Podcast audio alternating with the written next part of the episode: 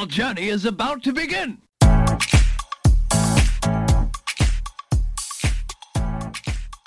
Hello à tous et bienvenue dans Happy Healthy Funky, le podcast pour oser la réinvention professionnelle et enfin kiffer sa vie pro. Je suis Nathalie, entrepreneur, coach en épanouissement et experte en marketing authentique. J'aide les femmes qui se sentent démotivées et en perte de sens dans leur job à créer l'écosystème professionnel qui leur ressemble et qui les épanouit. Que ce soit en changeant de poste, en bifurquant de voie, en lançant leur projet entrepreneurial ou un subtil mélange de tout cela.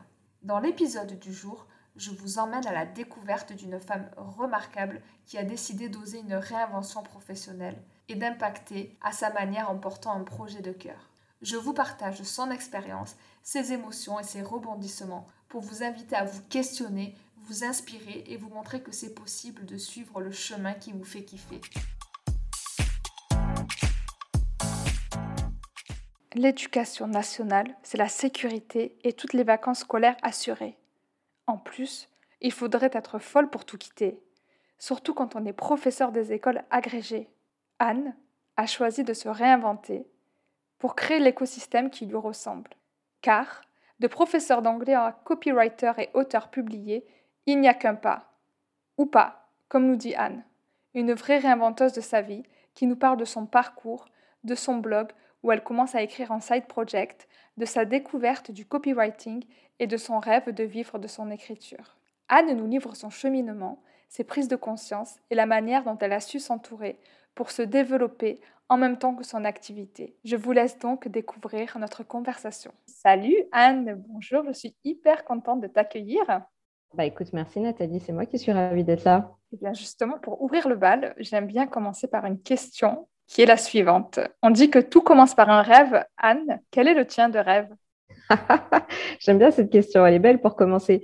Alors, mon rêve, c'est clairement de vivre de mon écriture. Je vis de l'écriture déjà, on en parlera, mais de mon écriture rien que pour moi et d'écrire des romans et, et, euh, et qu'ils soient lus quand même, ça serait ça mon rêve. Et ce rêve, c'est marrant parce que tu vois, de plus en plus, je m'autorise à le transformer en objectif.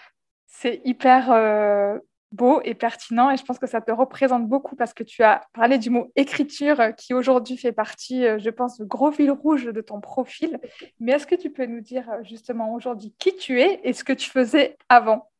Ah, alors, ça, c'est une bonne question. Bah, je vais commencer par ce que je faisais avant, comme ça, on va faire de manière chronologique. Moi, avant, pendant 16 ans, j'ai été prof d'anglais. Donc, rien à voir avec le monde de l'entrepreneuriat. Enfin, je dis rien à voir. Il y a quand même pas mal de, pas mal de compétences et de, et de qualités que finalement on développe quand on est, quand on est prof et euh, qui nous sont utiles quand on est entrepreneur. J'ai fait la majorité de ma carrière dans l'enseignement supérieur. Euh, juste, alors c'est pas du tout pour, euh, pour être prétentieuse, mais j'ai eu l'agrégation d'anglais. pourquoi je le dis? Parce que bah, c'était le, c'est le concours le plus, le plus haut et c'est pas facile en fait de, bah, de le laisser quand on n'en peut plus parce qu'on se dit oui, j'ai quand même voilà, j'ai l'agrégation j'avais un salaire confortable, les fameuses vacances que tout le monde nous envie. Même petit burn-out est passé par là. Au-delà du burn-out, c'était aussi ce qu'on appelle le bore-out et le burn-out. Moi, j'ai fait tous les, tous les outs là. Donc, euh, avec la perte de sens, euh, le fameux euh, qu'est-ce que je fais là, ça sert à rien, etc. Que beaucoup de personnes connaissent, pas seulement les profs. Hein, malheureusement, ça, c'est quelque chose qui est très répandu. J'ai mis quand même, tu vois, entre le moment où je me suis dit vraiment, je ne peux plus être prof et je pars, j'ai mis trois ans, trois ans et demi. Ça aussi, je pense, je pense que c'est important de le dire parce que on voit des fois des, profils, des, personnes qui vont nous raconter leur histoire, mais elles oublient un peu de mettre la chronologie et on a l'impression que ça se fait euh, rapidement d'un claquement de doigts, euh, qu'elles ont décidé du jour au lendemain. Je pense pas que ce soit vrai, mais il y en a peut-être pour qui c'est vrai. Hein. mais en tout cas, euh, je pense que la grande réalité, c'est que ça prend du temps et qu'il vaut mieux d'ailleurs que ça prenne du temps parce que ben, ça se prépare. moi, j'ai préparé ça bah, déjà pour moi, de savoir ce que je voulais faire. J'ai préparé ça avec mon, mon mari. voilà, c'est pas une décision facile à prendre. Et en fait, j'ai redécouvert ma passion pour l'écriture via un blog, alors qui n'existe plus. Malheureusement, j'aurais dû le garder, c'est un peu un regret, mais je pourrais peut-être le retrouver. C'était un blog sur la maternité qui m'a beaucoup amusé. Les gens m'ont dit Tiens, c'est sympa, j'aime bien comment tu écris. Euh, Petit à petit, je me suis créé des challenges. J'ai participé à un concours euh, de nouvelles du prix Écrire au féminin. J'ai fini parmi les finalistes. Donc ça, c'était euh, juste la petite anecdote. C'est un prix qui a, qui a révélé notamment Virginie Grimaldi, que j'adore. Donc voilà, donc je suis un peu euh, contente et fière de ça. J'ai écrit mon premier roman dans la foulée, qui a été publié, qui va être republié là à l'automne. Et je me suis dit, bah, comment je fais pour vivre de l'écriture, en sachant que, tu vois, tout à l'heure, on a commencé par dire, bah, mon rêve, ça serait de devenir écrivaine à temps plein, et on sait que c'est difficile de vivre de, son écriture euh, de, de, romans, de fiction. Donc, euh, bah, j'ai décidé de, de regarder un petit peu ce qui pouvait se faire, et c'est là où j'ai découvert le copywriting et le marketing digital, puisque le copywriting fait partie du marketing digital. Et voilà, et donc aujourd'hui, je suis copywriter j'ai ajouté une corde à mon arc qui est le ghostwriting. Alors, le ghostwriting, c'est écrire pour les autres. Alors, dit comme ça, ça fait pas très euh, glamour parce qu'on se dit, bah, voilà, écrire pour les autres. Mais en fait, c'est absolument passionnant. Moi, j'aide les entrepreneurs à écrire un livre qui va leur servir dans leur communication professionnelle. Donc, on ne parle pas de roman, on parle d'un livre professionnel qui va être un outil pour asseoir leur crédibilité, qui va mêler leur expertise avec leur vie, leur parcours. Donc, un peu ce qu'on est en train de faire, tu vois, aujourd'hui, de parler. Et donc, moi, je fais ça avec eux et c'est absolument passionnant et je suis trop contente de, faire ça. Et voilà, donc, un petit peu mon parcours. Je crois que j'ai un peu trop blablaté là. Non, c'est passionnant. c'est passionnant parce que tu as, tu as couvert différents sujets de, sur lesquels je voudrais rebondir parce qu'on on parle souvent, euh, je, je, passe d'un métier à l'autre avec souvent des, des, ponts qui sont, qui sont parfois évident. Toi, tu nous as dit, je suis passée de, prof d'anglais à copywriters, ghostwriters, auteurs, autrices, peu importe. Comme tu veux, comme tu veux. On va féminiser autrice et tu aides aussi les entrepreneurs à écrire. Donc, c'est un peu tout nouveau, on va dire. Et tu nous as parlé justement de ce transfert de compétences et c'est quelque chose sur lequel je voudrais revenir parce qu'il y a beaucoup de personnes, et enfin, de femmes notamment, qui sont dans des métiers. Tu parles des métiers en souffrance, donc je voudrais insister sur ça, que ce soit des instituteurs, professeurs des écoles, mais aussi des femmes qui viennent me voir pour moi et qui sont euh, infirmières, par exemple. elles, veulent faire, elles veulent faire autre chose. Elles sont persuadées qu'en fait, euh, changer de vie professionnelle, se réinventer, en fait, c'est de repartir à zéro et de se dire, bah, je, mets tout à la poubelle. Et c'est pas du tout ça, et c'est ce que tu nous Absolument pas.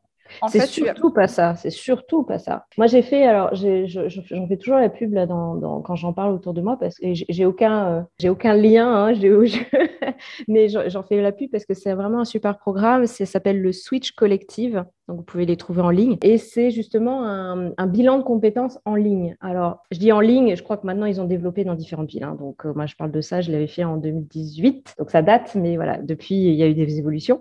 En tout cas, c'est un bilan de compétences et c'est un bilan de compétences euh, des temps modernes, j'ai envie de dire, puisque ça développe surtout, enfin, ça, accentue surtout le, côté développement personnel. Donc, il y a à la fois les compétences pro et il y a le développement personnel de se dire, bon, bah maintenant, OK, je suis en souffrance dans mon, dans mon travail qu'est-ce que je veux vraiment? Parce que quand on va se réinventer, bah, en fait, si on se réinvente pour aller à nouveau dans une case dans laquelle on n'est pas heureuse, euh, ça n'a aucun intérêt. Donc, c'est vraiment prendre ce temps-là pour se poser et pour se poser les vraies questions qui comptent et qu'on ne se pose jamais. Quand on a 15-16 euh, ans, on va nous demander euh, bah, qu'est-ce que tu veux faire plus tard? On commence à nous demander bien avant d'ailleurs, hein, merci l'angoisse. Mais à 15-16 ans, bah, ça y est, il faut choisir les options. En plus, avec le nouveau parcours sup, c'est l'horreur. Donc voilà, donc la pression énorme. Mais finalement, c'est ça, c'est qu'est-ce que, qu'est-ce que tu veux faire? C'est pas tellement qu'est-ce que tu peux faire déjà, ça c'est un peu différent. Et puis, c'est pas vraiment qu'est-ce, que, qu'est-ce qui va te rendre heureuse. Donc, euh, donc on est dans des, dans des cases comme ça. Et c'est vrai qu'après, bah, quand on est enfermé dans sa case et qu'on veut en, sortir, on a l'impression, comme tu dis, qu'il faut tout jeter. Et c'est justement pas ça. Et moi, quand j'ai fait le switch collective, bah, c'était ça en fait. C'est vraiment la base en fait de leur méthode. C'est vraiment de se dire, OK, on se pose.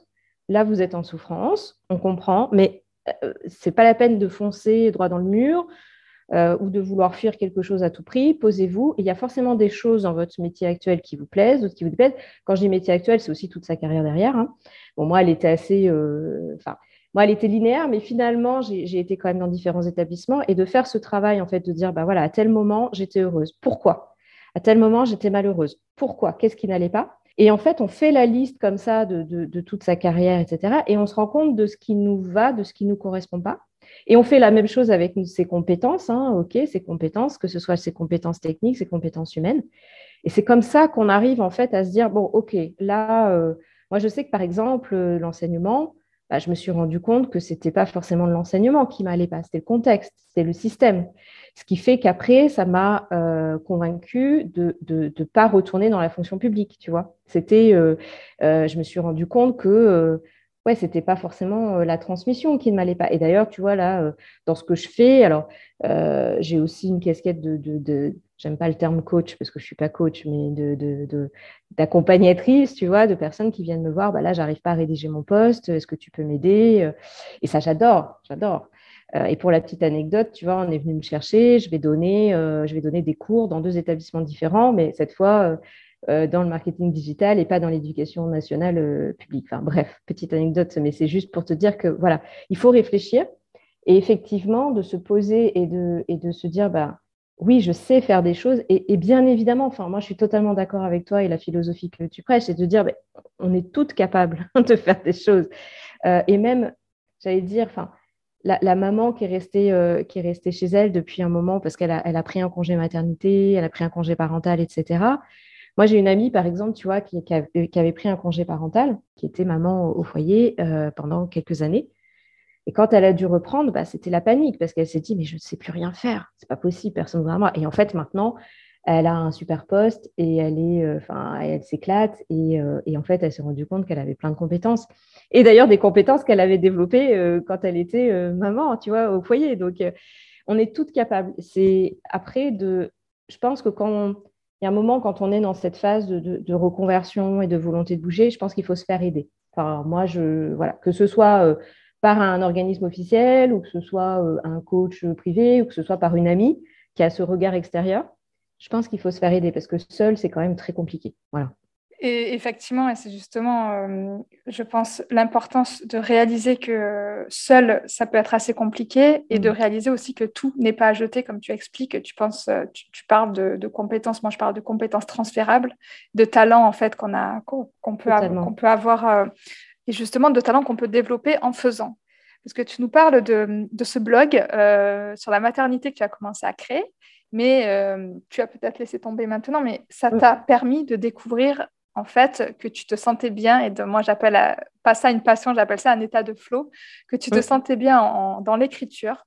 Et c'est en faisant que tu as découvert ça, ce qui t'a amené après à, développer ce talent et à le faire euh, éclore, on va dire, et à révéler justement ton, chemin vers le copywriting. Pour les personnes qui nous écoutent et qui ne connaissent pas justement ce nouveau métier, donc ça fait partie des nouveaux métiers digitaux qui permettent d'écrire avec les bons mots pour euh, accrocher l'attention, on va dire, et, convaincre ou arriver en fait à un résultat que l'on souhaite. Est-ce que tu peux nous expliquer, toi, avec tes mots, ce que c'est le copywriting Alors, euh? effectivement, le copywriting, comme tu dis, c'est un de ces, ça fait partie de ces nouveaux métiers. Alors, des nouveaux métiers, on en voit un peu tous les jours dans le digital digital, puisque le digital évolue au quotidien, donc c'est assez incroyable. Et le copywriting, en fait, si on doit traduire en français, c'est tout ce qui est écriture persuasive. Alors, dit comme ça, on a l'impression que c'est pas très, euh, pas très éthique. Alors après, le copywriting, on peut le faire euh, de, plein de manières différentes. Euh, moi, mon but, c'est d'aider justement les femmes entrepreneurs et les entreprises qui partagent mes valeurs, voilà, à être plus visibles sur le web et à transmettre leur, leur, message et le diffuser auprès des bonnes personnes. Et le copywriting va servir à ça. Donc moi, pour moi, il n'y a pas de problème éthique puisque ce que je dis toujours, euh, la personne en fait que je vais aider, elle a très souvent envie de changer le monde, de l'améliorer en tout cas. Et si je peux l'aider à, le faire, bah, c'est absolument génial. Donc le copywriting, c'est ça, c'est par exemple écrire. Euh, alors moi, je, je, me spécialise pour tout ce qui est écriture de newsletter, parce que ça, c'est un, un, un outil qui est hyper efficace qui convertit. Euh, c'est celui qui convertit le, mieux, en fait. Donc, euh, voilà, je pense que c'est un outil qui est, qui est, génial à avoir euh, quand on est, quand on est entrepreneur. Euh, mais ça peut être aussi l'écriture de pages de vente, euh, des séquences d'emails, de lancement d'un produit, voilà, tout ce qui est un petit peu écriture digitale. Et je parlais du ghostwriting, parce que ça aussi, on le voit de plus en plus. Le ghostwriting, c'est écrire au nom de quelqu'un d'autre. On peut appeler prête-plume, c'est joli, je trouve, comme expression en français aussi. Et donc ça, on le voit de plus en plus, notamment euh, si vous êtes sur LinkedIn comme moi, parce que moi, LinkedIn est ma deuxième maison, mais si vous êtes sur LinkedIn, vous voyez ça de plus en plus. D'ailleurs, ça crée un peu des tensions, parce qu'on peut dire, ah oui, la personne, elle n'écrit pas en son nom. Bon, je ne vais pas ouvrir le débat, mais en tout cas, voilà, ça, veut dire ça. Les deux veulent dire ça. En tout cas, ça montre qu'on peut ouvrir le champ des possibles en, se reconnectant à qui on est et en explorant euh, des, univers qui, euh, pour nous, au début, peuvent être des passe-temps ou des choses qui nous font vibrer pour en faire un métier, comme tu nous l'expliques. Mais on parle aussi de euh, quand on change de vie et qu'on se réinvente, eh ben, ça fait peur parce qu'on quitte une place confortable. Tu nous parlais bah, de ton de ton parcours en tant que de, professeur, de l'agrégation, le fait d'avoir un mm. petit peu gravi les, échelons et d'avoir un petit peu eu le Graal, parce que l'agrég, c'est quand même le truc des ça. Ah bah dans l'éducation nationale, c'est le Graal, hein, c'est l'agrégation. Euh. comment on fait justement pour euh, bah, sauter le pas, franchir le cap, de se dire bah, je quitte euh, cette place euh, entre guillemets confortable pour me lancer dans l'inconnu? Quelles ont été ton, tes émotions, ton état d'esprit et tes plus grandes peurs à ce, à ce hmm. moment-là bah, déjà, je te remercie de remettre le mot peur parce qu'effectivement, c'est le cas s'il y en a qui nous écoutent, qui sont dans cette phase de se dire, bah voilà, je veux, je veux changer de vie, mais ça me fait peur. Bah, déjà, de leur dire, c'est absolument normal et c'est sain d'avoir peur. Ça veut dire que le cerveau, il envoie un signal de dire, oulala, là là, tu te prépares un grand changement, je ne suis pas d'accord, il y a des risques. Effectivement, il y a des risques euh, et c'est bien pour ça que c'est bien d'avoir peur, c'est parce que euh, bah, ça ne sert à rien. Moi, je, dis toujours, il faut se lancer à un moment donné, mais avec un parachute dans le dos. Euh, et, les, peurs sont là pour nous rappeler de il faut préparer ce, parachute. Et comme je te le disais tout à l'heure, hein, pour rappel, moi j'ai mis à peu près trois ans, trois ans et demi entre le moment où vraiment je me suis dit je peux plus être prof et euh, de changer de vie. Donc euh, voilà. Alors après, comment on fait pour, euh, pour dépasser ça? Bah, C'est un peu... Il n'y a pas de recette miracle. J'ai commencé à en parler un petit peu. Moi, c'est d'être accompagnée trouver l'accompagnement qui, qui, nous va parce que on a tendance à mais que ce soit ça c'est dans tous les dans tous les moments de notre vie où on a besoin de prendre des décisions très importantes quand on est seul face à ça pas évident on a tendance à ruminer et tu sais c'est un peu la spirale vers le bas malheureusement on a un peu tendance à ruminer euh, les choses un peu négatives ou les peurs etc donc d'avoir un regard qui est extérieur et le plus neutre possible et le moins toxique possible attention parce qu'il y a des gens aussi qui vont nous euh, transmettre leurs propres peurs moi Dieu sait que j'en ai eu Hein, T'imagines bien, en tant que fonctionnaire, euh, etc. J'ai eu beaucoup de personnes qui m'ont dit, oh là là, mais t'es sûr, tu fais la plus grosse erreur de ta vie, patati patata. Et c'est des personnes qui, nous veulent du bien, au final, tu vois, mais qui nous projettent leur propre peur. Et ça, c'est pour ça que ce sont des personnes qui sont toxiques. Alors, quand je dis toxiques, ce sont des personnes toxiques à ce moment-là pour nous. Ça ne veut pas dire qu'elles sont toxiques en général, hein. mais à ce moment-là pour nous. Donc ça, c'est très important aussi de faire attention à son entourage très proche, à qui on va en parler, pour pas se laisser euh, influencer par leur propre, euh, par leur propre peur. Et euh, encore une fois, voilà, c'est bien préparer, bien se renseigner. Je crois que maintenant, on a quand même la possibilité avec, avec Internet, les réseaux sociaux, d'aller voir, d'aller contacter. Moi, j'ai beaucoup de demandes presque au quotidien de personnes qui viennent me voir en me disant Ah, j'ai vu votre parcours, moi aussi, j'aimerais devenir copywriter, est-ce que vous pouvez m'en parler? Alors, Malheureusement, je n'ai pas le temps de répondre à tout le monde, donc c'est aussi pour ça que de faire des podcasts, bah, ça sert après à, diffuser le message au plus grand nombre, donc ça c'est chouette. Euh, mais effectivement, voilà, d'aller contacter les personnes, de leur demander, de se renseigner, c'est vraiment la meilleure chose. Et puis, ce que je dis toujours, à un moment donné, de toute façon, effectivement, il faut y aller, il faut sauter, il faut se mettre en action, parce que l'action euh, dilue la peur. Euh, dans, quelques domaines que ce soit de sa vie, je trouve. Donc, à un moment donné, bah, effectivement, euh, c'est, tu c'est le juste milieu et c'est, le dosage, en fait, entre ben, je me sens vraiment pas bien dans ma vie actuelle et il y a quelque chose qui me tente, mais ça me fait peur. Et puis, il y a un moment donné où, le, où l'inconfort et devient tellement fort, justement, qu'il bah, faut y aller. quoi. C'est-à-dire qu'à un moment donné, il ne faut pas rester dans une douleur, euh, quelle qu'elle soit, euh, si votre vie ne vous convient pas, tu vois.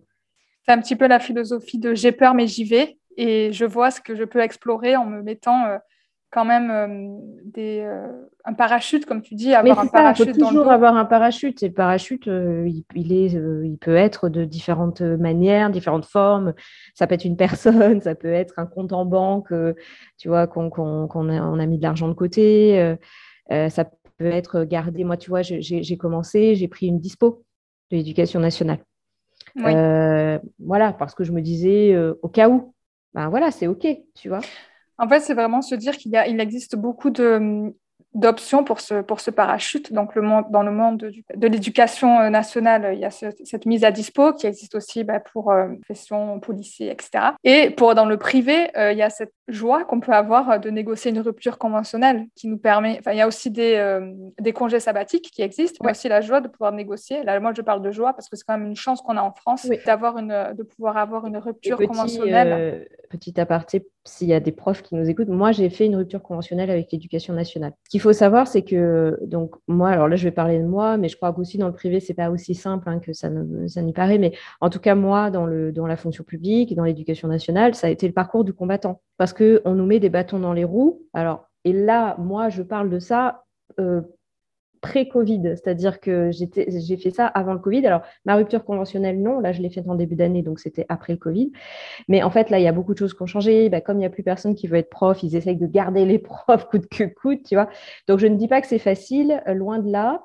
Euh, ils vont vous mettre des bâtons dans les roues, ça, c'est à peu près, à peu près sûr il faut se battre, mais je reste persuadée que si on le veut vraiment, on arrive à trouver un moyen. J'espère ne pas offusquer euh, voilà, des gens qui sont dans, cette, dans la difficulté et qui vont me dire Ah, mais moi j'essaye, mais j'y arrive pas. Mais voilà, je, je, je me dis qu'il euh, faut, euh, il faut se battre pour, pour y arriver.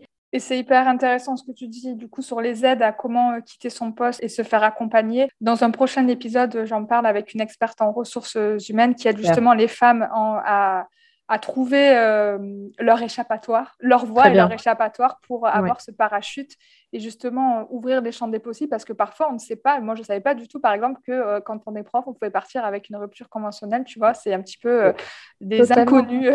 Bah, ils, font pas. tu penses bien qu'ils font pas trop de pub là-dessus. Donc c'est vraiment à, à, toi d'aller chercher. moi, je me souviens au début, je cherchais, je regardais. Bah, tu sais, on a des, il y a des choses en interne, il y a des concours internes, des choses comme ça. Mais en fait, dès que je, dès que je pousse un tout petit peu la porte, paf, elle se refermait euh, directement sur moi parce que bah non, ça n'allait pas. Parce que je ne sais pas, il y avait des choses qui, bah non, c'était pas possible ou parce que bah, ça ne me convenait pas, etc. Donc, moi, je dis toujours aux personnes qui sont dans cette phase-là de je sais que je veux quitter mon travail, mais je ne sais pas vers où je veux aller. Ben, bon courage parce que c'est la période la plus difficile. Mais dites-vous que si vous avez déjà commencé à cette démarche, elle ira jusqu'au bout. Moi, j'en suis persuadée. Tu vois, c'est euh, une fois qu'on a commencé, on ne revient pas en arrière. Je pense que c'est effectivement un état d'esprit et un chemin que l'on prend pour le mieux, parce que tout part par un, tout commence par un rêve. C'est pour ça que je commence aussi mon podcast par ça, parce que pour moi, c'est le chemin de la réinvention et c'est le chemin de celle que j'interviewe au final à chaque fois.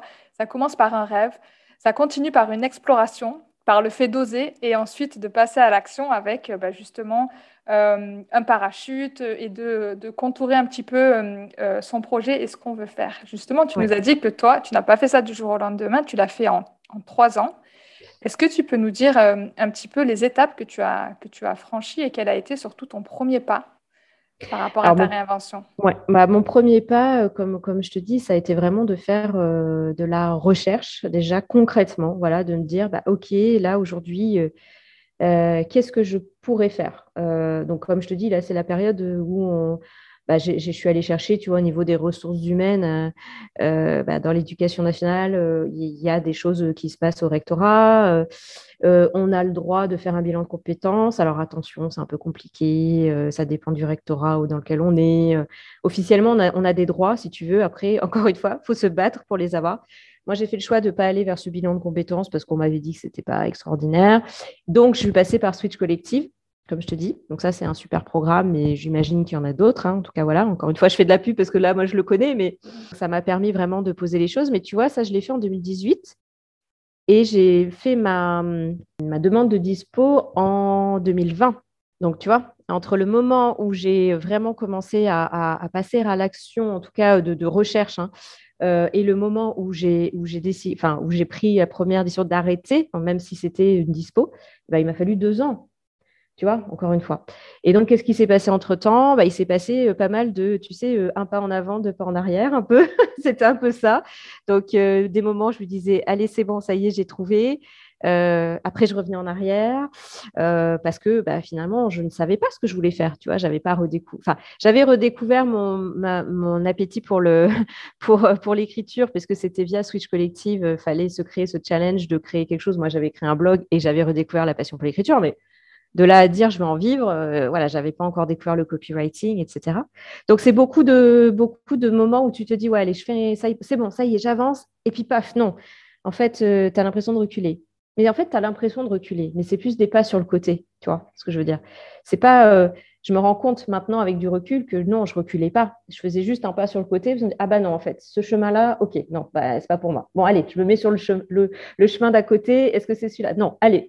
Et donc, en fait, c'est ça. Et, c'est pour ça que je dis, à partir du moment où on se met en, action pour changer, si on est vraiment, tu vois, sincère dans son action de vouloir changer, si on se rend compte qu'on est vraiment trop malheureuse, on revient pas en arrière finalement. Mais, voilà, c'est beaucoup de recherche, chercher euh, les bons programmes, les bonnes personnes et garder confiance en soi. Et pour ça, bah, c'est pas évident. Et c'est pour ça, enfin, j'insiste lourdement, mais pour moi, c'est hyper important, c'est d'être bien entouré. Voilà. Et que son entourage proche soit OK avec cette démarche et nous soutienne.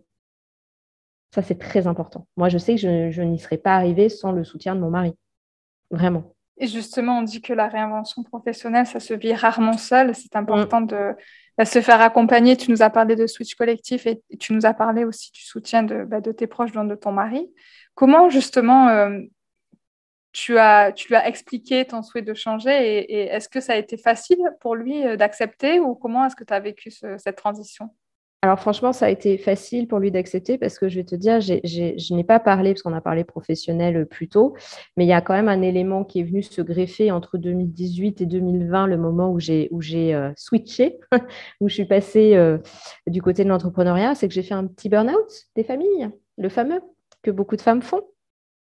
Donc c'était le burn-out et, si tu veux, bah, là, quand, quand, quand mon mari m'a vu devenir une loque humaine, c'était même lui qui me disait, écoute, euh, là, il faut que tu, faut que tu arrêtes. C'est, c'est plus possible, tu vois. Ton corps te dit stop. Euh, et donc, euh, bah, oui, forcément, tu vois, je, t'accompagne dans ta nouvelle vie parce que quoi qu'il arrive, tu peux pas rester comme ça. Alors après, attention, hein, moi, je dis pas que c'est facile. Je dis pas, on a la chance. Voilà, mon mari a une situation qui, est très confortable au niveau, au niveau professionnel, financier. Donc, je me rends compte, hein, si tu veux, de la chance. C'est pour ça que je dis toujours, attention, quand je dis oui, c'est possible, allez-y, euh, je mets beaucoup de bémols parce que moi, je suis dans une situation qui est, privilégiée.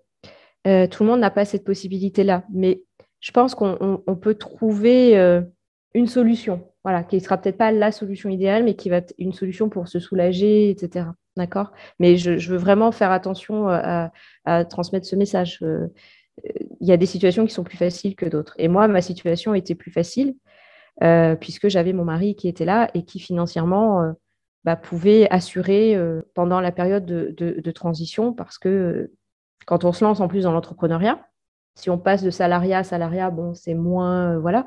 Mais quand on passe de fonctionnaire à entrepreneur, ça fait un petit changement quand même. Hein. Moi, quand j'ai pris ma dispo, j'avais le droit à rien. Voilà. Donc, euh, on n'a pas de chômage, on a, on a droit à rien. Donc, euh, c'était, c'était pas évident. Donc, forcément, si j'avais pas eu mon mari, ça aurait été euh, très compliqué. Mais je suis persuadée que j'aurais trouvé un autre chemin. Ça aurait pas été celui-là, mais j'en aurais trouvé un autre, tu vois. Parce que quand on, bah, quand on est, quand on est, quand on fait une dépression, enfin, le burn-out, hein, c'est une dépression. Hein. Quand on fait une dépression à cause de son travail, à un moment donné, c'est difficile de, de, rester, ou alors on, on, prend le risque de finir à l'hôpital, quoi. Donc, c'était pas une option. Du coup, ta, réinvention dans l'écriture, ça t'a permis de, rebondir et d'illuminer un petit peu ton parcours, euh, ton parcours professionnel. Tu nous as expliqué euh, ce qu'était euh, le copywriting et que des personnes venaient te voir en te demandant mais comment tu as fait, comment on fait pour devenir copywriter? On a parlé des compétences transférables, on a parlé de ce qu'on pouvait recueillir, de tout ce qu'on avait fait avant. Mais j'aimerais parler juste avec toi des compétences qu'on peut euh, bah, acquérir euh, lors de sa, réinvention. Comment est-ce que tu es devenue copywriter? Est-ce que tu t'es formée? Est-ce qu'il y a une manière euh, de faire que tu peux nous expliquer? Oui, alors bien sûr, je me suis formée. Alors c'est aussi, euh, ça c'est très important parce que, alors là, je vais faire une petite seconde sur le copywriting, mais c'est vrai qu'on voit beaucoup euh, de, personnes qui se disent copywriter et puis qui n'ont pas fait de formation. Bon, euh, voilà, chacun, chacun voit midi à sa porte. Moi, effectivement, j'ai fait une, j'ai fait une formation. Je ne me serais pas vue commencer sans formation. Je l'ai faite chez Live Mentor. Après, je suis devenue mentor chez Live Mentor. Donc d'ailleurs, c'était, voilà, je suis restée dans la famille. J'ai fait une formation et puis là, je me, forme en permanence euh, parce que dans, le métier du, dans tous les métiers du digital, comme je te dis, ça évolue euh, au quotidien. Il faut, pour moi, c'est obligé de, se former en permanence. Mais effectivement, j'ai fait, euh, fait une formation. Et puis voilà, et puis après, ben, c'est diffuser ça. Donc, on a des super outils qui parfois nous embêtent, mais qui sont quand même super, qui s'appellent les réseaux sociaux. Donc, moi, j'ai fait le choix d'aller principalement sur LinkedIn. À l'époque, j'étais aussi sur Insta. Enfin, vous pouvez me trouver sur Insta, mais honnêtement, contactez-moi sur LinkedIn parce que Insta, je n'y vais plus jamais. Donc, je suis sur LinkedIn et, euh, c'est comme ça que j'ai commencé à, me faire connaître et à avoir mes premières, euh, mes premières clientes. Du coup, tes premières clientes, tu les as eues en copywriting alors que tu étais peut-être jeune, formée, même si tu avais toute mm. ton expérience euh, et ton bagage derrière toi ou avec toi, ton sac à dos rempli de talents et de pépites. Comment est-ce qu'on on, fait face bah, au syndrome de l'imposteur, tu sais, le truc où euh, tu arrives avec ta première cliente et tu n'as pas forcément euh, fait ça avant. Comment tu as vécu ça, la première cliente et le fait de vendre ta première prestation?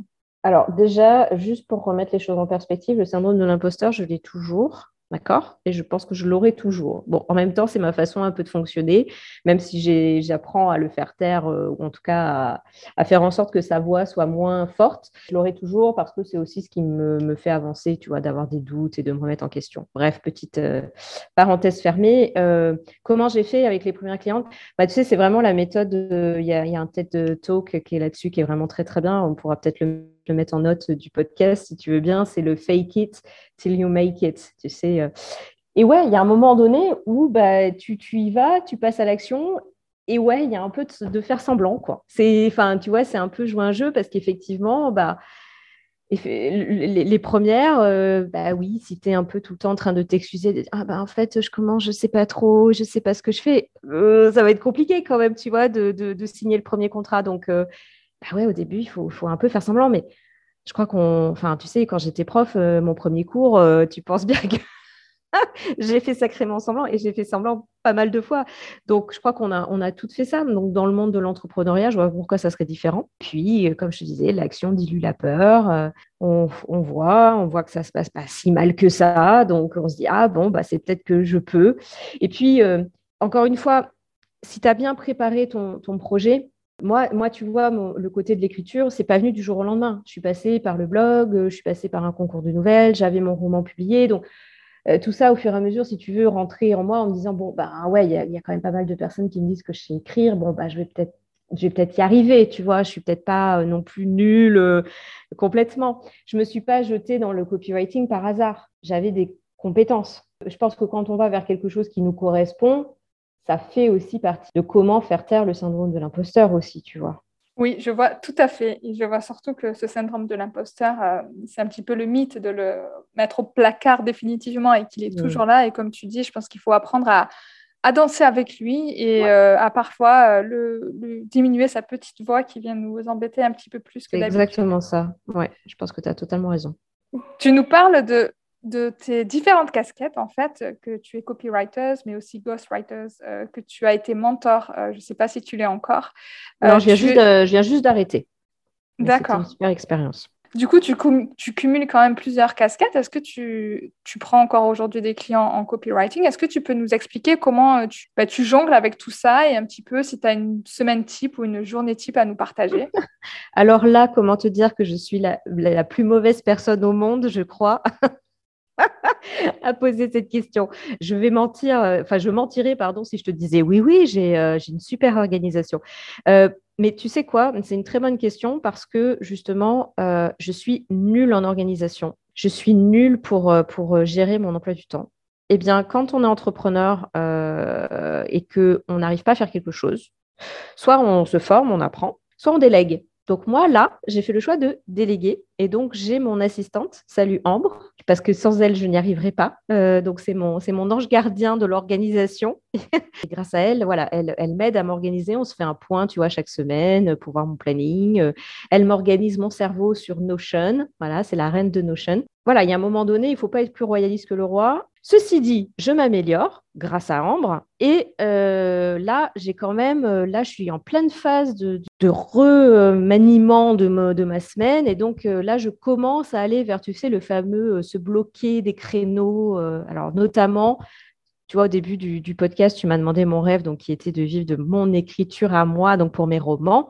Euh, là, je suis en train d'écrire mon deuxième et, euh, et, je me bloque du temps dans mon emploi du temps où c'est marqué écriture de mon roman. Voilà, donc attention, il y a des progrès. Je suis sur la bonne voie. C'est génial parce qu'en fait, euh, en deux questions, tu viens de dégommer deux mythes.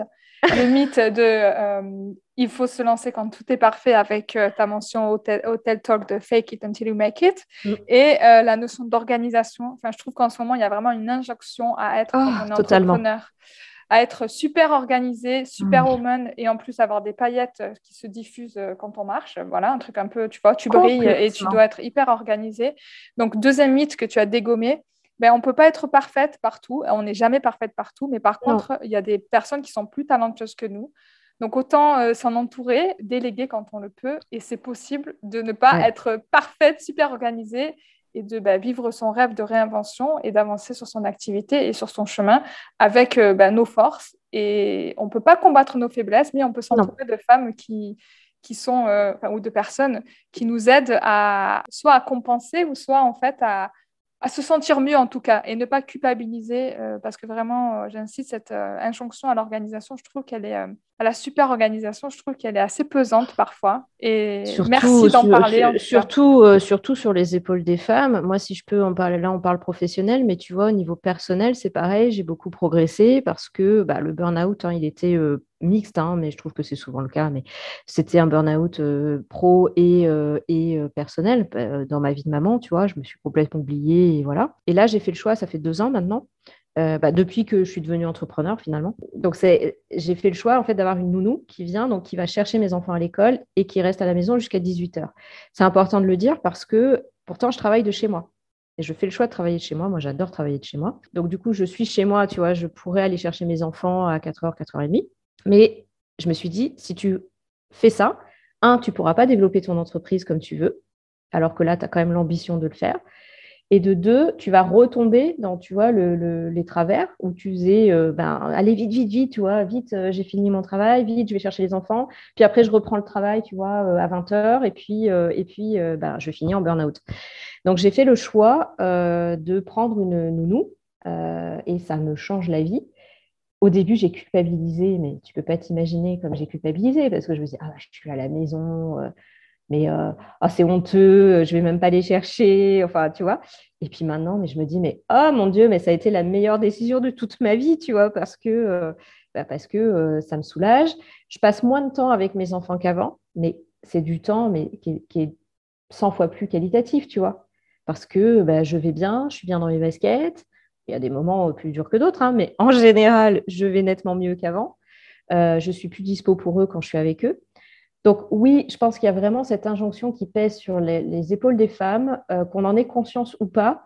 Il y a ce côté, bah, tu sais, la fameuse charge mentale, hein, c'est ça, c'est ce côté de on doit tout faire. Et là, je pense que c'est, il y a deux choses. Il y a à la fois la société qui doit évoluer là-dessus énormément, notamment via un congé paternité qui doit être absolument obligatoire et égal à celui des femmes. Ça, c'est mon dada, je n'en démordrai pas. Tant qu'on n'aura pas ça, il n'y aura pas d'égalité au niveau des tâches euh, ménagères. Et puis, bah, nous, même les femmes, il faut aussi, et ça, je sais qu'il y a certaines féministes qui ne sont pas d'accord avec ce discours, mais moi, je, le maintiens euh, et je l'assume, de dire aussi qu'il faut aussi qu'on apprenne à arrêter de vouloir tout faire, arrêter de vouloir être perfectionniste. Il y a des choses sur lesquelles on peut lâcher. Ouais, c'est peut-être les choses seront peut-être pas aussi bien faites que si on les avait faites nous-mêmes. Ça va nous permettre de, de décharger, tu vois, mentalement, quoi. Merci. Troisième mythe dégommé, euh, la superwoman. la dégommeuse euh, de mythes. La dégommeuse de mythes. Je pense que ça va être le nom de, de cet épisode.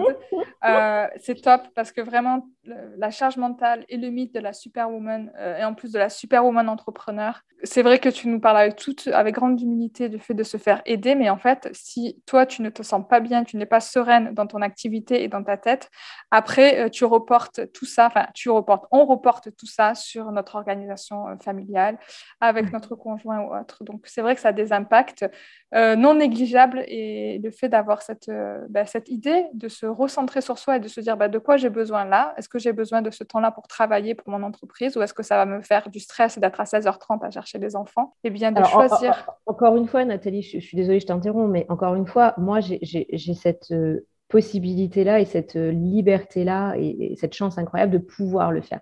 Bien mmh. évidemment, derrière, il y a des frais, hein, donc euh, tout le monde n'est pas capable. Après, voilà, est-ce qu'on peut chercher, il faut chercher dans ses ressources? Est-ce que ça peut être une amie avec qui on s'entraide, tu vois, ça peut être un jour sur deux, il y en a une qui récupère les enfants le jour d'après. Mmh. Euh, la famille, est-ce que ça peut être le centre aéré? Enfin, tu vois. En tout cas, c'est demander de l'aide, en fait. Exactement, et, chercher, voilà, et chercher ses ressources voilà, qu'est-ce qu'on peut mettre en place et, très souvent, encore une fois, je ne dis pas tout le temps, mais très souvent, il y a des choses qu'on peut mettre en place et, euh, parfois, bah, c'est nous-mêmes qui nous mettons euh, euh, ces barrières et, ce qui sont normales, hein, qui sont totalement naturelles, puisque la société, enfin, encore une fois, à quel homme on a déjà posé la question de tu fais comment les mercredis après-midi? Je serais ravie. Franchement, moi, je, je demande que ça, qu'on me dise euh, qu'un homme me dise Ah oui, oui, mais moi, on m'a déjà posé la question. Je serais ravie. Pour l'instant, moi, j'en connais pas. Mais je ne connais pas les hommes du monde entier, hein, bien sûr. Mais alors que les femmes, euh, si tu leur demandes bah, On t'a déjà posé la question Je pense que. je pense qu'on est un certain nombre à, lever la main, tu vois. Donc, c'est aussi pour ça qu'on se met la pression, c'est que la société nous la met. Donc, euh, c'est pas évident de, sortir de ça. Et du coup, en termes de mythe et de, société, on parle souvent de réussite. Qu'est-ce que ça veut dire pour toi, du coup, la réussite? C'est marrant parce que j'ai fait un post sur LinkedIn il n'y a pas longtemps. C'était sur ça, ce que j'avais vu, euh, je ne sais plus dans quelle émission.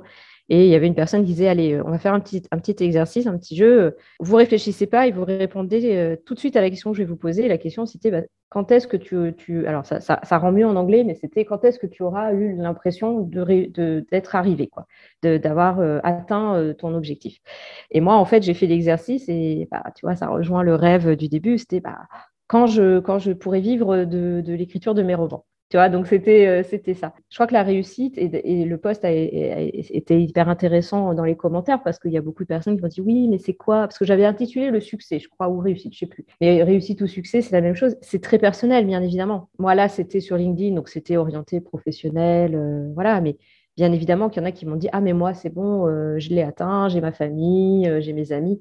Donc voilà, c'est qu'est-ce que ça veut dire?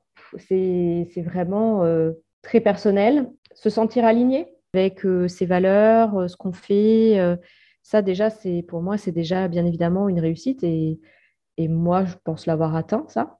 Je crois que d'être soi-même, ouais, c'est pour moi, ça c'est la plus grande des réussites et c'est pas évident. Justement, d'être soi-même, c'est un petit peu une quête. Je parle de quête à la découverte mmh. de soi quand on fait, quand on se réinvente.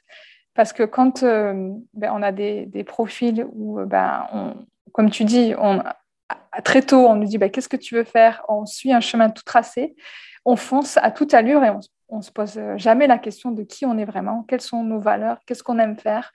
Ça, c'est quelque chose qu'on apprend dans la réinvention. Justement, est-ce qu'il y a quelque chose sur toi que tu as appris dans ta quête et que tu voudrais nous partager? Que j'ai appris ou que j'ai réappris, euh, bah, carrément, je pense que c'est mon, féminisme en fait.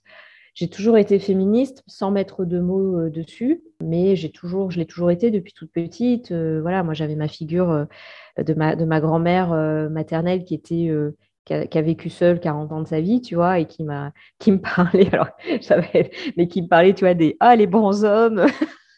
bon, c'est pas, je préconise pas bien sûr ce genre de, de, message, mais tu vois, c'était voilà, c'était fort de dire mais euh, soit euh, soit indépendante, soit autonome, etc. Donc moi j'ai toujours été, mais euh, quand il a fallu que je me bah, que je me réinvente, hein, donc bah, quand on est alors là je parle de la réinvention quand on devient entrepreneur, mais tu sais bien ce que c'est quand on devient entrepreneur, quand on réfléchit à son entreprise. La première question, c'est à qui on s'adresse. C'est le fameux persona, avatar, on l'appelle comme on veut, client idéal. Et moi, ça a été une évidence de me dire, ben, les femmes, en fait. Parce que qu'est-ce qui me fait, euh, qu'est-ce qui me fait vibrer? C'est d'aider les femmes. Ça aussi, tu vois, dans, le, dans le switch collectif, donc dans, la, dans cette phase où on réfléchit à ce qu'on veut faire, c'est le fameux pourquoi, tu sais, de, de Simon Sinek, là. Euh, euh, et c'est son pourquoi. Et ça, c'est hyper important de travailler sur son pourquoi. C'est sa vision, on l'appelle comme on veut, hein, mais c'est pourquoi on est là sur Terre. Alors, ça va faire très philosophique ou très euh, euh, religieux pour certains, mais pour moi, je suis absolument persuadée qu'on a tous une mission à accomplir sur Terre. Et c'est euh, de prendre ce temps pour dire, OK, qu'est-ce que je veux faire? Et c'est vraiment la vision vraiment globale. Moi, je sais que ma mission, c'est d'aider les femmes à oser vivre leur vie sans se soucier des dictates de la société. Et j'essaye de décliner ça, tu vois, à travers mes différentes activités. C'est ce qui les relie. dans ma vie aussi quotidienne. Et ça, c'est très important en fait de, de réfléchir là-dessus. Je pense que même c'est la base en fait de sa réinvention. Et effectivement, et le fait d'avoir d'être au clair sur sa mission, mais plus grande mission, comme tu, comme tu évoques, et c'est euh, marrant parce que la mienne est très proche de, de, la tienne, même si c'est plus autour voilà, de l'épanouissement des femmes. Et à partir de ça, tu peux raccrocher différentes activités qui, peut-être de l'extérieur, peuvent paraître saugrenues ou pas faire sens de l'extérieur, mais pour toi, en fait, elles font sens. Juste pour faire une parenthèse, moi, c'est l'épanouissement euh, des femmes qui est important, le fait de, les aider à se révéler et s'épanouir. Euh, ça, ça, passe par mes accompagnements, mais ça passe aussi, par exemple, par un, projet associatif que j'ai qui se passe euh, au Maroc pour remettre au goût du jour l'artisanat et aider les femmes à, se former sur des savoir-faire ancestraux ah, et aussi à s'ouvrir vers d'autres projets. Donc, en fait, ça te permet de raccrocher des activités et le fait de s'interroger sur ton pourquoi, qui tu es, te permet de t'ouvrir à d'autres choses que tu n'aurais peut-être pas cru possible euh, initialement. Et ça, je trouve que c'est hyper beau dans la réinvention professionnelle. Mais il n'y a pas que du beau. Il faut en passer. Oui, non, il n'y a pas que du beau. Il n'y a pas que du beau, Parlons du, parlons du moche. Du Parce qu'on veut du vrai, justement. Tu nous parlais euh, que tu aimais les challenges, euh, mais dans tout challenge, il y a parfois ben, des échecs, des, flops. Mhm. Est-ce que tu veux nous partager euh, un de tes plus gros flops où tu as appris quelque chose ou pas dans ta réinvention professionnelle? Oui, alors ça c'est important. Merci de poser la question parce qu'effectivement, encore une fois, tu disais, euh, tu disais euh, tout à l'heure là qu'il y avait un peu trop de paillettes euh, envoyées et qu'il y avait les fameux oh là là, je peux plus prendre de clients tellement j'ai de demandes. J'ai fait 70 000 euros de chiffre d'affaires le mois dernier. Bon, bah, tant mieux pour ces personnes-là, mais ça représente pas la réalité du, monde des entrepreneurs et du quotidien des entrepreneurs. Donc effectivement, il y a, y, a y a, des difficultés, il y a des échecs. Bah, pour parler d'un, tiens, tu être la première à qui j'en parle. Euh, c'est tout nouveau, tout récent. Donc, j'ai une autre casquette. Alors, ça, c'est plus un, projet bonus, un projet coup de cœur, toujours relié à l'entrepreneuriat féminin. C'est le Badass Gang. C'est un réseau pour les femmes entrepreneurs qui est venu en fait du fait que je ne trouvais pas euh, et je ne trouve pas de, réseau qui me, qui me correspond. Et donc, je me suis dit, bah, là, je, vais, je, vais, je vais tenter, je vais créer quelque chose. Et donc, j'ai créé. Alors, moi, je suis, euh, je suis en Auvergne. Et donc, j'ai créé quelque chose donc, autour de chez moi. Et en fait, euh, là, on vient de finir la première année et euh, bah, ça ne s'est pas très bien fini. Euh, ça ne s'est pas très bien fini, humainement parlant. Ça a été un peu difficile. Par contre, je ne regrette absolument pas parce que bah, j'ai appris plein de choses et c'est ces choses-là, tu vois, ces leçons que j'en ai tirées qui font que bah, je suis persuadée que la V2 du Badasgon qui va arriver là à la rentrée 2022, ça va être, ça va beaucoup plus me correspondre.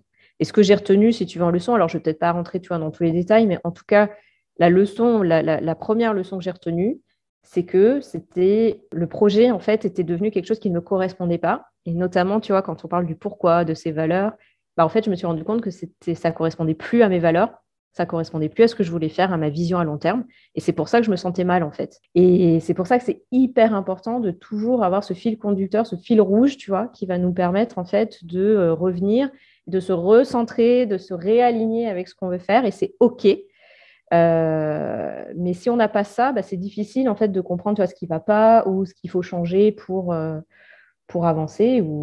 Donc euh, oui, effectivement, il y a il y a des échecs, il y a des moments aussi, tu vois, où, c'est moins bien. Moi, je sais qu'en ce moment, tu vois, en toute transparence, donc bah, sur LinkedIn, je n'ai pas beaucoup de visibilité.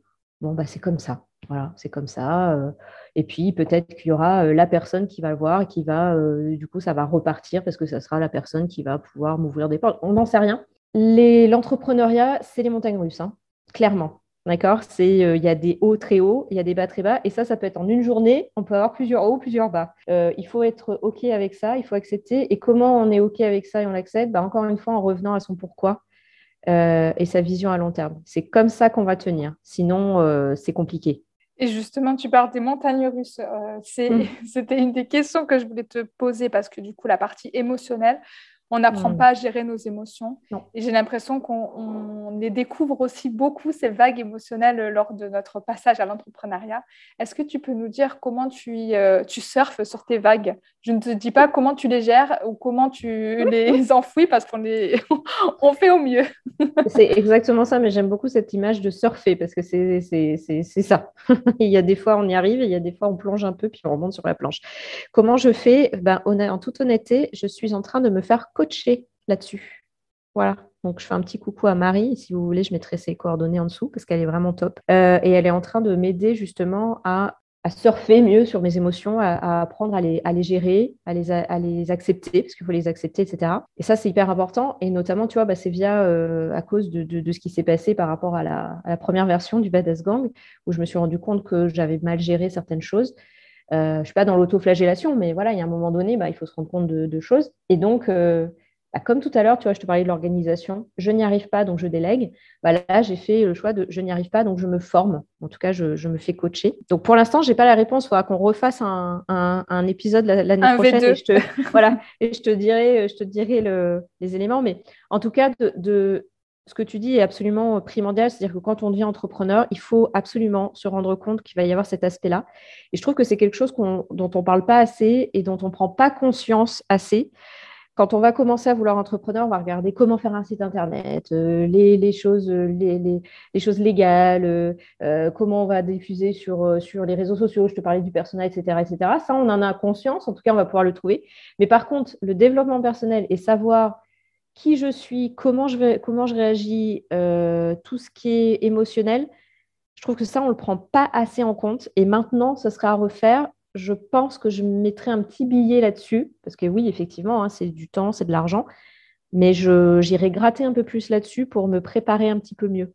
Pas de regret, mais tu vois, c'est un petit message. Et justement, c'est euh, s'il y avait un conseil que tu aimerais donner à, à Anne d'il y, a, euh, d'il y a deux ans, avant de, de plonger dans l'entrepreneuriat, est-ce que ce serait vraiment ce côté euh, sur les émotions ou est-ce que tu aurais un autre conseil à te Bah, donner ça, serait, ça serait sur les émotions et puis de manière plus large, ça serait sur le développement personnel. Euh, moi, je, je travaille tu vois, avec ma coach également sur tout ce qui est estime de soi, confiance en soi. Euh, parce que oui, il y a des choses. Tu vois, alors, j'ai pas perdu de temps. Moi, ça fait deux ans et, tout ce que j'ai fait, je ne regrette absolument pas, vraiment. Euh, mais c'est sûr qu'il y a des, décisions pardon, que j'ai prises que je n'aurais peut-être pas dû par manque de confiance en moi ou d'estime de moi. Ça, c'est le conseil que je me donnerais, en tout cas, d'aller gratter un petit peu plus vers ça pour être un peu plus prête et préparée, tu vois. Après, est-ce que c'est un conseil que je donnerais à tout le monde? Peut-être pas, hein, chacun, mais en tout cas, de regarder un petit peu ce qu'il y a dans sa jauge à ce niveau-là, parce que c'est vraiment important quand on devient entrepreneur. Je ne sais pas ce que tu en penses, mais euh, Bah, Je pense que surtout euh, les piliers de l'estime de soi, l'amour de soi euh, et la confiance en soi, c'est quand même primordial. Et on a beaucoup tendance à faire l'autruche, enfin, surtout Mm. quand, on, quand on est une femme. Moi, j'ai évolué du coup dans le milieu corporate pendant 12 ans où j'ai gravi des échelons aussi et où on, on apprend plutôt la partie leadership, du coup la partie plutôt compétence sur le faire. Et la partie être, comme tu le disais, euh, si bien la partie être euh, sur la partie euh, accueil des émotions, faire avec les vagues et surtout Mm. la confiance en soi, c'est quelque chose, je trouve, qui est, bah, qu'on néglige un peu et qu'on occulte un petit peu. Et, euh, ça nous revient souvent en pleine face quand on se retrouve complètement. Seul face à soi-même quand on entreprend, parce qu'on on est, euh, c'est une situation un peu euh, bah, inédite dans une vie, surtout quand on a toujours été dans des cases avant, euh, dans le milieu corporate ou dans l'éducation nationale, où on était un petit peu, on suivait le, on suivait le, le courant, quoi. Mais c'est ça, puis regarde, regarde ce qui se passe au niveau de l'éducation nationale. Alors là, j'en parle en tant avec ma casquette d'ancienne prof et de maman. On n'en parle pas de ça. C'est même plutôt le contraire ce qui se passe. hein. C'est au contraire, enfin, tout ce qui est confiance en soi, estime de soi, euh, c'est même plutôt écrasé malheureusement, euh, de manière générale. hein. Donc euh, malheureusement, c'est vraiment tout ce qui est soft skills, les fameuses dont on parle partout, tout ça, on les met sur un piédestal, etc. Mais en fait, en théorie, parce qu'en pratique, c'est pas ça. C'est pas ce qui est mis, tu vois. Donc, il y a vraiment un gros, gros problème dans notre société à ce niveau-là. Et, et pourtant, c'est des choses qui sont essentielles. Je suis persuadée que ce sont effectivement des, compétences qui sont de plus en plus valorisées et valorisantes dans n'importe quel milieu, là, qu'on soit salarié ou, entrepreneur. Donc, il, y a des choses qui sont en train de se passer, qui vont évoluer, mais il y a encore beaucoup, beaucoup de travail. Donc, euh, forcément, quand on arrive, ben, soit, euh, euh, en plus, bah, se rajoute à ça, ça dépend de l'éducation que tu as eue. Hein. Il n'y a pas que, que le système qui fait ça, bien évidemment. Hein. mais ouais, ça peut être compliqué. Et donc, ça, vaut le coup de, s'y arrêter un petit peu et de, et de se dire, attention, où, est-ce que j'en suis à ce niveau-là Et si, la jauge est assez basse, qu'est-ce que je fais? En tout cas, tu nous parles de, ces jauges et, du fait de se, bah, de se, reconnecter. Je trouve que c'est, moi, quelque chose que je mets beaucoup dans mes accompagnements, mais qui est, qui est, primordial aussi. Moi, je me suis fait accompagner aussi après ma reconversion par un mmh. coach en alignement professionnel. Euh, ce que j'ai fait après, mais on peut très bien le faire euh, en fait avant, c'est mieux. Euh, cette jauge, en fait, juger, enfin s'auto s'auto-examiner et s'auto-jauger, comme tu dis, de savoir effectivement, bah, sur, cette, sur ce point de vue-là, je me sens plus fébrile sur la gestion des émotions, sur la confiance en soi et d'avoir justement, bah, si on peut, soit l'humilité de se faire accompagner ou soit il y a d'autres ressources qui existent. Oui, totalement. Il y a par, exemple tout ce qui est lecture, ce type de podcast justement qui permet de montrer qu'il y a des différentes solutions. Mais le fait de se dire à un moment, ne pas faire l'autruche et de ne pas essayer d'être madame parfaite et de se faire aider euh, selon euh, bah, le budget qu'on a, l'énergie qu'on veut y consacrer, mais en tout cas, euh, être consciente. Et se dire que c'est un, un, bon investissement. Ça ne sera pas perdu. Exactement. Des lectures peut-être qui t'ont inspiré, des choses qui t'ont alors, avant de passer, voilà, peut-être pas avant de passer, mais en tout cas au, moment où, où, j'ai fait le, pas, euh, oui, il y, a des, il y, a des lectures qui ont été importantes pour moi. Celle de Sheryl Sandberg, tu sais, la, la deuxième de Facebook, euh, qui a écrit le livre. Alors, je crois qu'en français, c'est avant, en avant toute, et en anglais, c'est Linin. Euh, voilà, c'est ça. Et moi, ça, c'est un livre qui m'a beaucoup, qui m'a beaucoup inspiré. Il y a aussi, alors là, je suis pas devant ma bibliothèque, donc je vais pas retrouver c'est euh, briser, euh, briser le plafond de verre. Il faudra que je retrouve, on retrouvera, on mettra en note euh, du coup, parce que c'est Florence et j'ai perdu son nom de famille, désolée, mais on mettra en note, parce que ça, c'est vraiment aussi un super livre à lire pour, pour les femmes et qui, est vraiment qui est inspirante. Il y a Marie Forleo aussi, que, tu, que tu dois connaître, cette coach américaine, mais qui est, qui, est, qui est, super inspirante aussi. Il y a les livres de Jen Sincero, euh, qui ont inspiré d'ailleurs parce que ça s'appelle. j'ai découvert après pour le coup, euh, mais c'est tout ce qui est euh, sur les badass. On va passer à la partie le fuck des idées. Donc le concept, il est très simple. Donc on tord le cou aux idées reçues en mm. donc du coup sur la réinvention professionnelle et tu vas compléter les phrases de manière spontanée. Est-ce que ça te Allez. Ah bah avec plaisir. Alors, avant de me lancer, je n'aurais jamais pensé que... Bah, que, je, que je pouvais le faire, que je pouvais devenir entrepreneur. Le pire conseil que l'on m'ait donné, c'était... Reste prof, ne change pas. Avant, je pensais que la réinvention professionnelle, c'était... Pour les autres. Ma plus grande peur, c'était... De ne pas gagner ma vie. Quand j'étais petite, je rêvais que je serais... Quand j'étais petite, je rêvais que je serais prof. Ah bah c'est réalisé. ça, a été réalisé. Après, c'est juste que je me suis rendu compte que c'était pas si génial que ça, mais ça a été réalisé. C'est naturel. On a dégommé hmm. déjà le mythe de la superwoman, donc on va continuer. Du coup, pour finir, ce podcast s'appelle Happy Elsie Funky, ose la réinvention professionnelle pour enfin kiffer. Est-ce qu'il y a quelque chose qui te rend heureuse, happy en ce moment? Oh bah plein de choses, plein de choses. Il faut que je choisisse. Non, ma vie pro, ma vie pro, euh, honnêtement, enfin j'espère que vous avez compris là en écoutant, mais ma vie pro, euh, je suis tellement heureuse. Parce que je dis toujours, je travaille euh, dix fois plus, enfin je travaille, non pas dix fois plus, je travaille deux ou trois fois plus qu'avant quand j'étais prof, hein, au niveau heure, voilà. Mais je, suis dix fois plus heureuse. Allez, puis je vais faire une petite réponse politiquement correcte, de voir mes enfants heureux. Fallait bien que je fasse une réponse politiquement correcte à un moment donné ou un autre, non? Donc quand même. Il y a les deux volets, c'est génial. Est-ce qu'il y a une habitude healthy, bien-être de ta vie de femme, d'entrepreneur que tu veux nous partager? Et ça ne veut pas uniquement dire manger des salades. Hein. Non, alors c'est très bien parce que je ne mange pas que des salades, je suis très gourmande. Euh, non, par contre, vraiment au niveau healthy, euh, ce, que je, vraiment, vraiment, vraiment je fais, et quand je ne le fais pas, je me sens vraiment pas bien, c'est prendre soin de moi physiquement. Donc, ne serait-ce que d'aller marcher. Tu vois, juste avant le podcast, j'ai senti que j'étais pas dans une bonne énergie. Je suis allée marcher, mais 20 euh, minutes, tu vois, voilà. donc ça, c'est vraiment quelque chose que je fais. Ça peut être, alors après, c'est faire du sport pour celles qui, qui font du sport, voilà, mais ne serait-ce que de marcher, Déjà, ça va rebooster la créativité euh, et puis prendre soin de son corps. Je crois que c'est Aline de The Bee Boost qui le dit mieux que moi, mais euh, l'entrepreneuriat, c'est un marathon. D'accord? C'est pas une course de 100 mètres, c'est un marathon. Donc il faut tenir. C'est pas évident. On travaille beaucoup. On l'a dit tout à l'heure au niveau des émotions, bah, il y a des hauts et des bas. Si on ne prend pas soin de son corps, qui est son premier outil, on va pas loin. J'en suis absolument convaincue. Donc euh, voilà, la marche pour moi, c'est essentiel. Et prendre soin de soi, c'est aussi euh, essentiel. C'est pour ça que le healthy, moi, je le mets aussi au cœur de, mon, de mon activité. Et est-ce qu'il y a quelque chose qui te rend funky, c'est-à-dire que tu kiffes aujourd'hui et que tu ne pouvais pas faire avant? Oui, alors j'ai un peu honte. On va finir là-dessus en plus, euh, Nathalie? Bon, j'ai un peu honte, mais allez, je le dis euh, en toute transparence. Et c'est un peu avec le healthy aussi, ça va avec ça. Je fais une sieste tous les jours. Oh yeah, j'adore Donc, tu vois, finalement, tout à l'heure, tu m'as dit, je prends soin de moi quand j'ai n'ai pas su répondre, mais si, quand je vais marcher, quand je fais ma sieste. Bah, bah voilà. tu vois, Donc, ma sieste quotidienne, c'est un bonheur absolu. Et au-delà de la sieste, c'est de, de, respecter mon, mon, temps, tu vois. De, de bah, je ne prends pas de rendez-vous à 9h du matin. Je fais ma sieste. Euh, je, je, respecte mon, mon horloge biologique.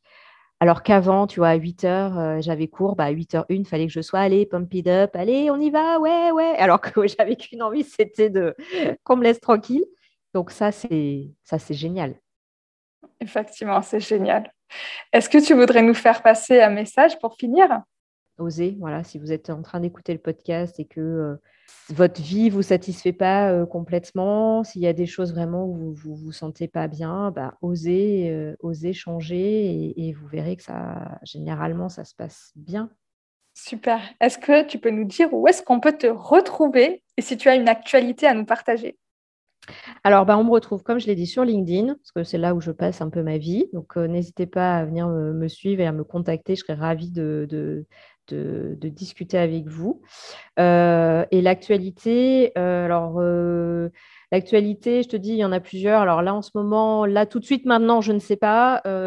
en octobre, mon premier roman va être réédité. Donc ça, j'ai vraiment, mais vraiment très, très hâte donc de pouvoir le, l'offrir à nouveau. Donc ça, ça va être génial. non, et puis voilà, mon actualité, non, c'est toujours le copywriting, ghostwriting. Donc si vous avez besoin d'aide pour écrire, bah, je suis là. C'est génial. Je te remercie beaucoup. Bah, merci Nathalie. Merci de m'avoir accueillie. À très bientôt. À bientôt.